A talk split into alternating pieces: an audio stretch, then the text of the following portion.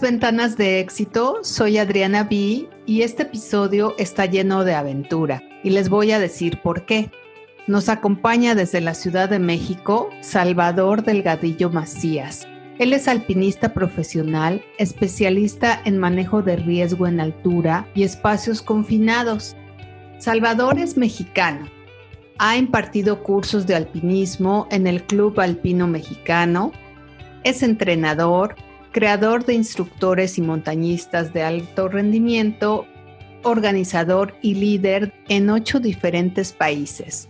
También les cuento que de manera individual, Salvador ha realizado más de 1.050 ascensos por la ruta volcánica de México y como emprendedor ha guiado a más de 1.620 guías, tanto nacionales como extranjeros. Salvador, un gusto que compartas en Ventanas de Éxito tus experiencias. Con mucho gusto. Muchas gracias a, ti por la invitación. Oye, Salvador, para ti, ¿cuál es el verdadero significado del alpinismo? El alpinismo es un nombre genérico que se le da al montañismo. Es un deporte que muchos consideran deporte de alto riesgo, algunos lo consideran como un deporte de equipo hay muchas áreas del montañismo, ¿no? Eh, hay expediciones o ascensos a alta montaña, que son aquellas montañas que rebasan una cota dependiendo del país eh, o del lugar de donde nos encontremos. Acá en México, por ejemplo, alta montaña la consideramos montañas que están por arriba de los 4.000 metros. En Europa o muy al norte o muy, muy al sur del Ecuador, por arriba de los 2.000 metros, 2.500 metros, ya se considera terreno de alta montaña. Esto tiene que ver mucho la presión barométrica, la presión atmosférica, a diferentes alturas cambia, ¿no? El trekking o el senderismo, la, la caminata por diferentes lugares, cumbres no tan altas, es otra de las ramas. La escalada vertical que puede ser en roca, puede ser en hielo, puede ser mixta, eh, la travesía por glaciares, incluso la bicicleta de montaña. Entonces hay muchas áreas del montañismo y digamos que una persona que hace alta montaña, por ejemplo, generalmente es, una, es un montañista integral porque seguramente va a dominar la gran mayoría de, de las áreas del montañismo o del alpinismo. Yo lo que más hago justamente es alta montaña y sí me gustan prácticamente todas las áreas del montañismo desde la bici de montaña, pasando por la escalada, escalada en roca, escalada en hielo, travesías por glaciar y marchas de muy larga duración, ¿no? Y Salvador, ¿qué te empuja a desafiar el peligro de esa manera? Porque todo lo que nos acabas de describir al final tiene un riesgo. ¿Qué es lo que te ha impulsado a enfrentarte así a todas estas aventuras? Pues mira, dicen, y creo que tienen razón, este tipo de deportes hacen segregar adrenalina, también te hacen segregar endorfinas, que son dos hormonas que están relacionadas entre sí. Por ejemplo, cuando estás escalando una pared vertical y estás a muchos metros del piso, empiezas a segregar esa adrenalina, esa sensación del vértigo por estar expuesto precisamente a la, a la vertical. Y ahí segregas adrenalina, pero en cuanto llegas a la cumbre, es una euforia o es una sensación una emoción que en ocasiones es difícil de describir, pero te hace estar en esos dos estados, se vuelve como adictivo, ¿no? Es, pero yo yo digo que hay adicciones sanas y adicciones peligrosas, ¿no? Al ser una disciplina de alto riesgo, nos hace estar en el aquí y en el ahora. ¿A qué me refiero? Como es una actividad de riesgo, te hace estar atento no al 100, al 1000, ¿no? Entonces, lo que ocurre es que en realidad el riesgo lo minimizas. No estamos exentos de un accidente, pero déjame platicarte que hay más accidentes en casa, por ejemplo, que haciendo montañismo. Hay más probabilidades de que ocurra un accidente en la calle que practicando montaña. Y la razón es porque estamos tan acostumbrados que de repente perdemos el foco y en la montaña no puedes perder el foco porque va tu vida y la vida de la gente que te acompaña o incluso de la gente que está a tus alrededores en juego, ¿no? Entonces, en realidad tienes el foco bien, bien este, ubicado, ¿no? Bien alerta, bien atento. Estoy muy de acuerdo contigo en que hay que estar en el presente, en el aquí, en el ahora, poner toda la atención, pero de repente también la aventura como tal, pues implica un riesgo que nos sorprende. Cuando te has enfrentado a esa situación, ¿Qué has experimentado? ¿Qué ha ocurrido? ¿Cómo has reaccionado ante el peligro? Y básicamente me gustaría saber si crees que estos peligros que seguramente te han ocurrido han valido la pena. En la montaña nosotros tenemos bien ubicados diferentes tipos de peligros. Concretamente hay dos grandes tipos, los peligros objetivos y los peligros subjetivos. Los peligros objetivos son aquellos que son propios de la montaña un desprendimiento de rocas, las grietas, la temperatura, el viento, la humedad, la nieve, etc. Y los peligros subjetivos son aquellos atribuibles a tu persona mal equipado, mal entrenado, con poco conocimiento, tratar de hacer cosas que están muy por encima de tu nivel técnico y cosas de ese tipo. Entonces, entendiendo esos dos tipos de peligro, cuando han ocurrido accidentes, en primera instancia, respondiendo a una parte de tu pregunta, es reaccionar como estás capacitado para hacerlo. ¿A qué me refiero? Si yo me distraje y me ocurre un accidente, pues de inmediato entra en mí un mecanismo de acción o de actuación para salir adelante, independientemente si es uno u otro tipo de peligro. Ahora, ¿qué me ha ocurrido a mí en la montaña? Yo he padecido problemas de mal de altura, mal agudo de montaña. He tenido congelamientos. Estos dos dedos se me pusieron negros hasta acá. Estuve pues a muy poco de, de haber perdido tal vez una parte de ellos. He tenido accidentes de caídas, por ejemplo, por un exceso de confianza. Y he tenido también accidentes por peligros objetivos como desprendimientos de roca, ¿no?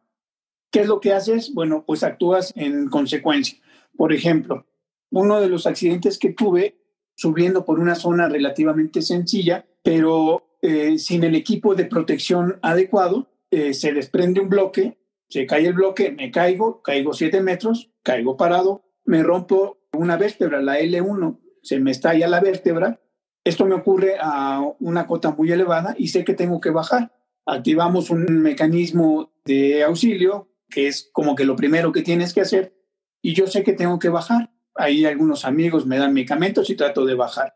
Fue un proceso largo, me ayudaron a bajar, bajé tramos caminando, la mayor parte del tiempo en una camilla, eh, auxiliado por profesionales del rescate, y eso me, me hace estar fuera de actividad. Tuve un corset durante cinco meses y medio después del tratamiento. Un par de meses después ya estaba haciendo montaña otra vez y no tengo ninguna secuela de ese, de ese accidente. ¿Qué me dejó?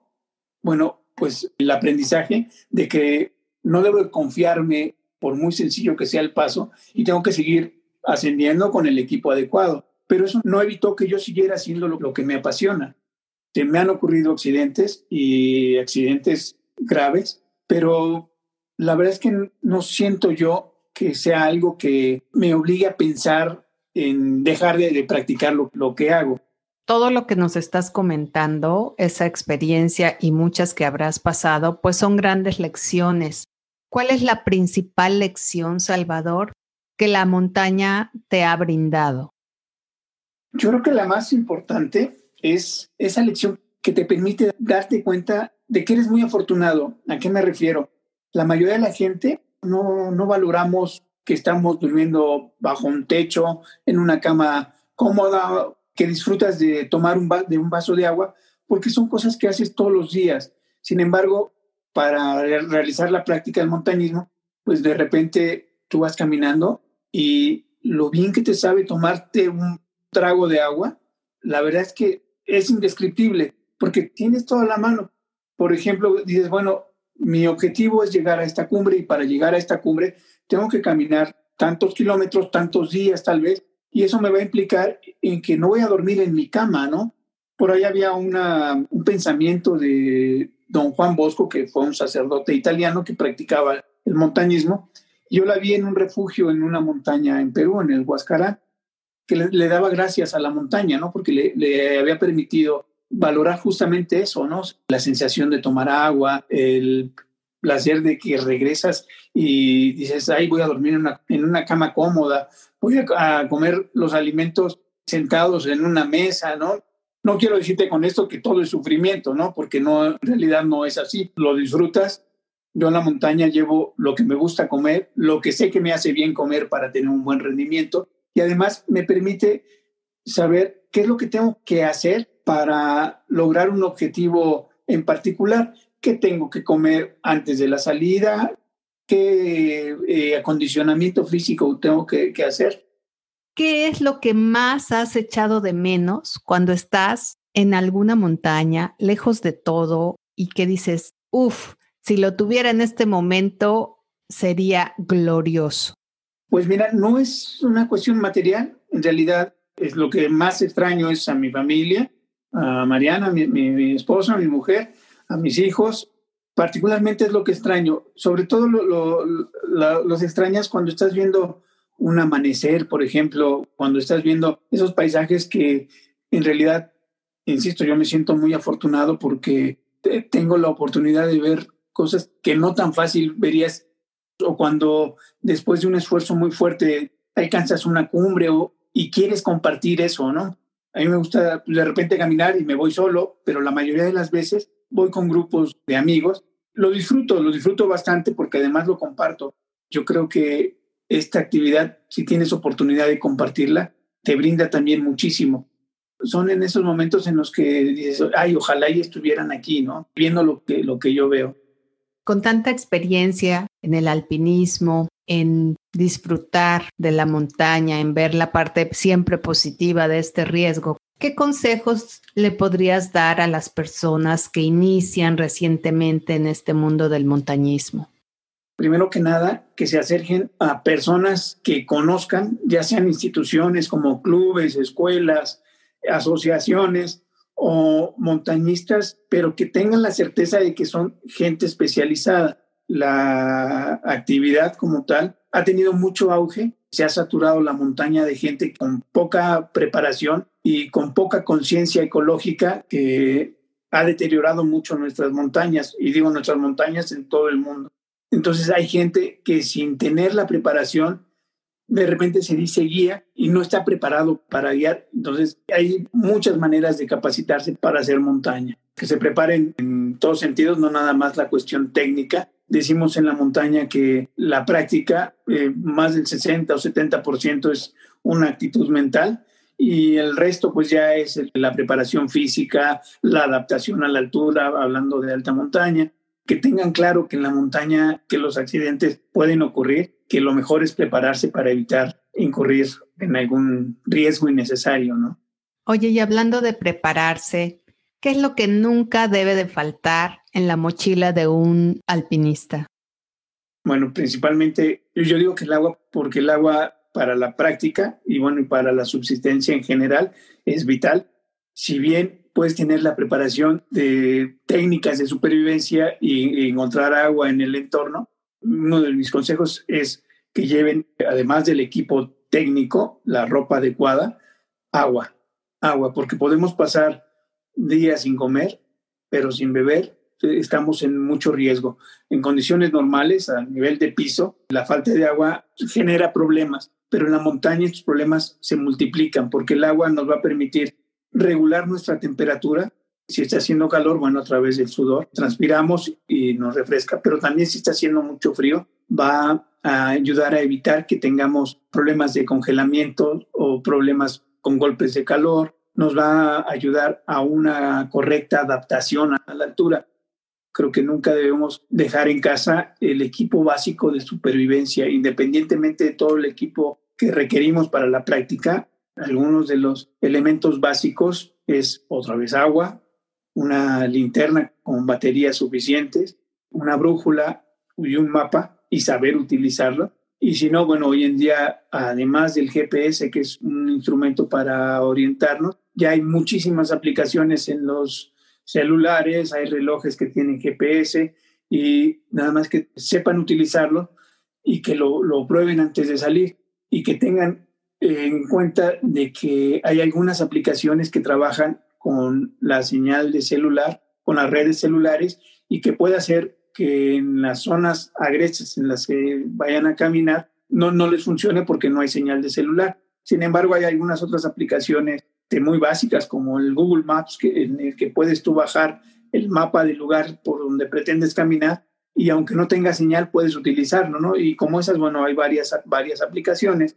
Comida extra también es recomendable. Si no la llevas, puedes más o menos sobrevivir eh, haciendo bien las cosas. O algún otro de los elementos de supervivencia, además de la lámpara que nos sirve para alumbrarnos, nos va a servir para hacer señales de auxilio en caso de que estemos perdidos y algún iniciador de fuego. Nosotros en la montaña somos enemigos de prender fogatas porque deterioran, pero para una situación de supervivencia, una situación de emergencia, un fuego puede ser la diferencia entre la vida y la muerte.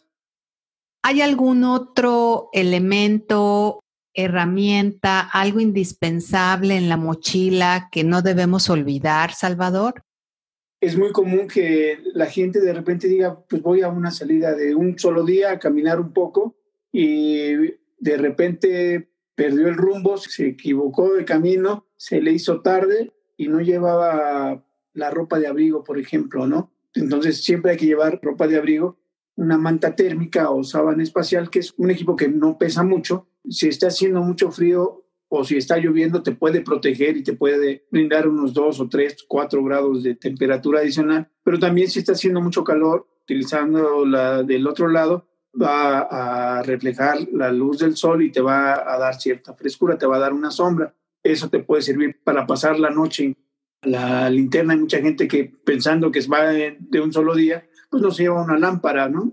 Una lamparita como las que se utilizan hoy en día para la montaña no son pesadas y si se empezó a oscurecer es muy probable que si no la lleves se prolongue tu regreso y, estás más en riesgo, ¿no? Entonces una lamparita parece cosa de chiste, pero te puede incluso salvar la vida, ¿no? Por supuesto. ¿Cómo se tiene que preparar el cuerpo? ¿Qué tenemos que comer? ¿Cómo nos anticipamos un poquito a estas salidas?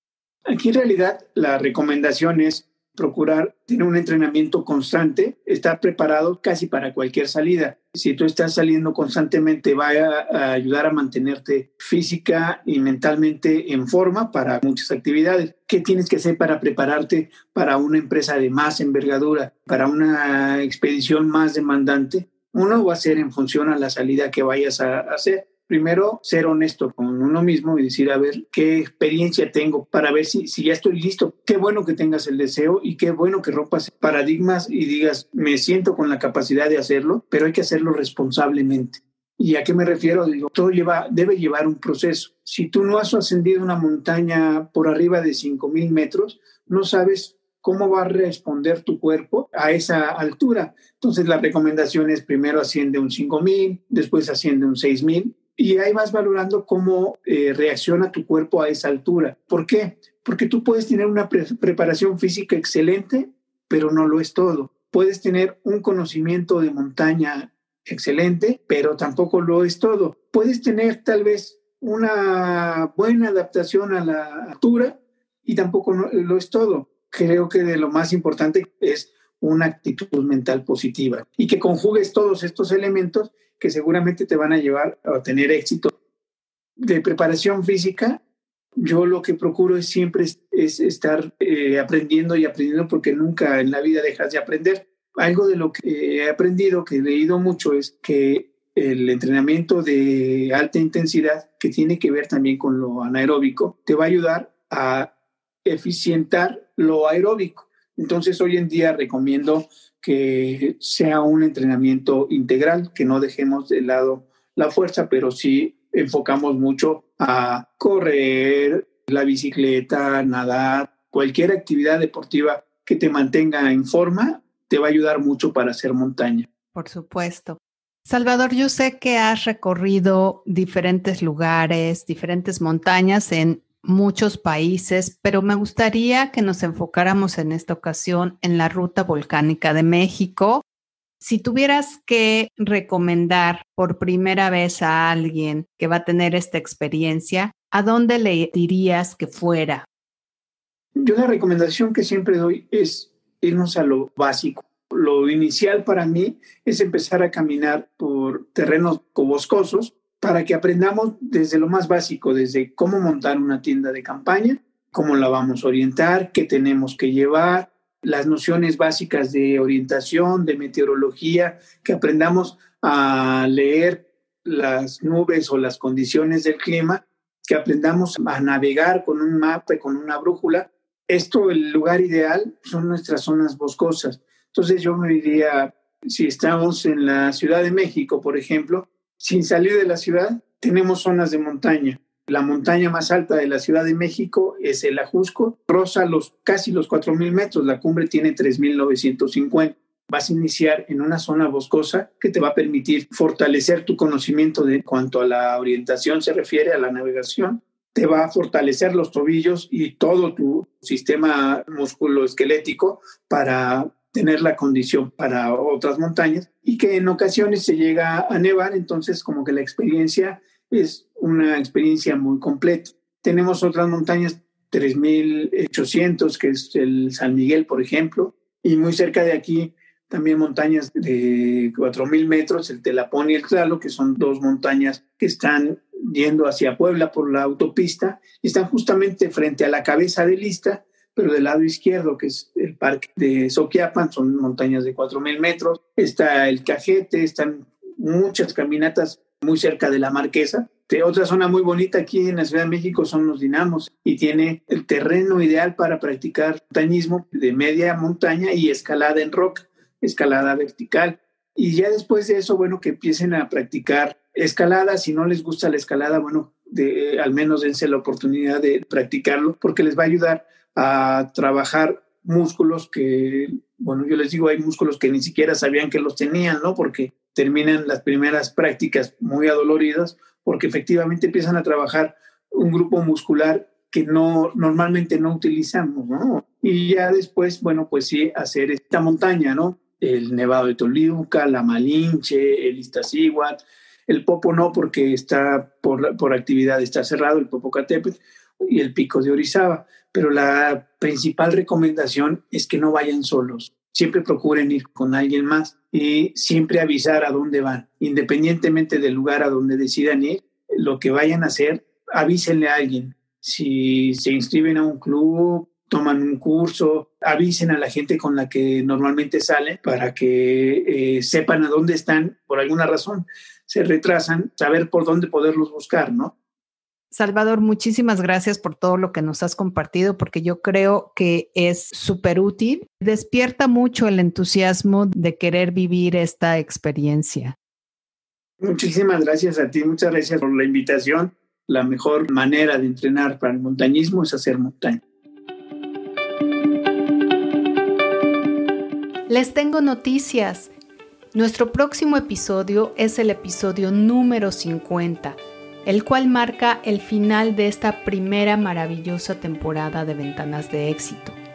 Durante los últimos ocho meses hemos estado compartiendo con ustedes 50 voces hispanas, 50 talentos, 50 experiencias, 50 personas que nos han inspirado a lo largo de todos estos episodios.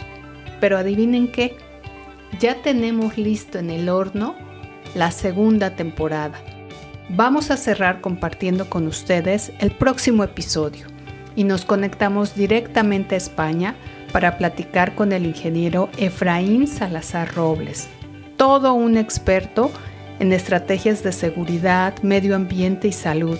Así que no te lo pierdas, conéctate con el talento.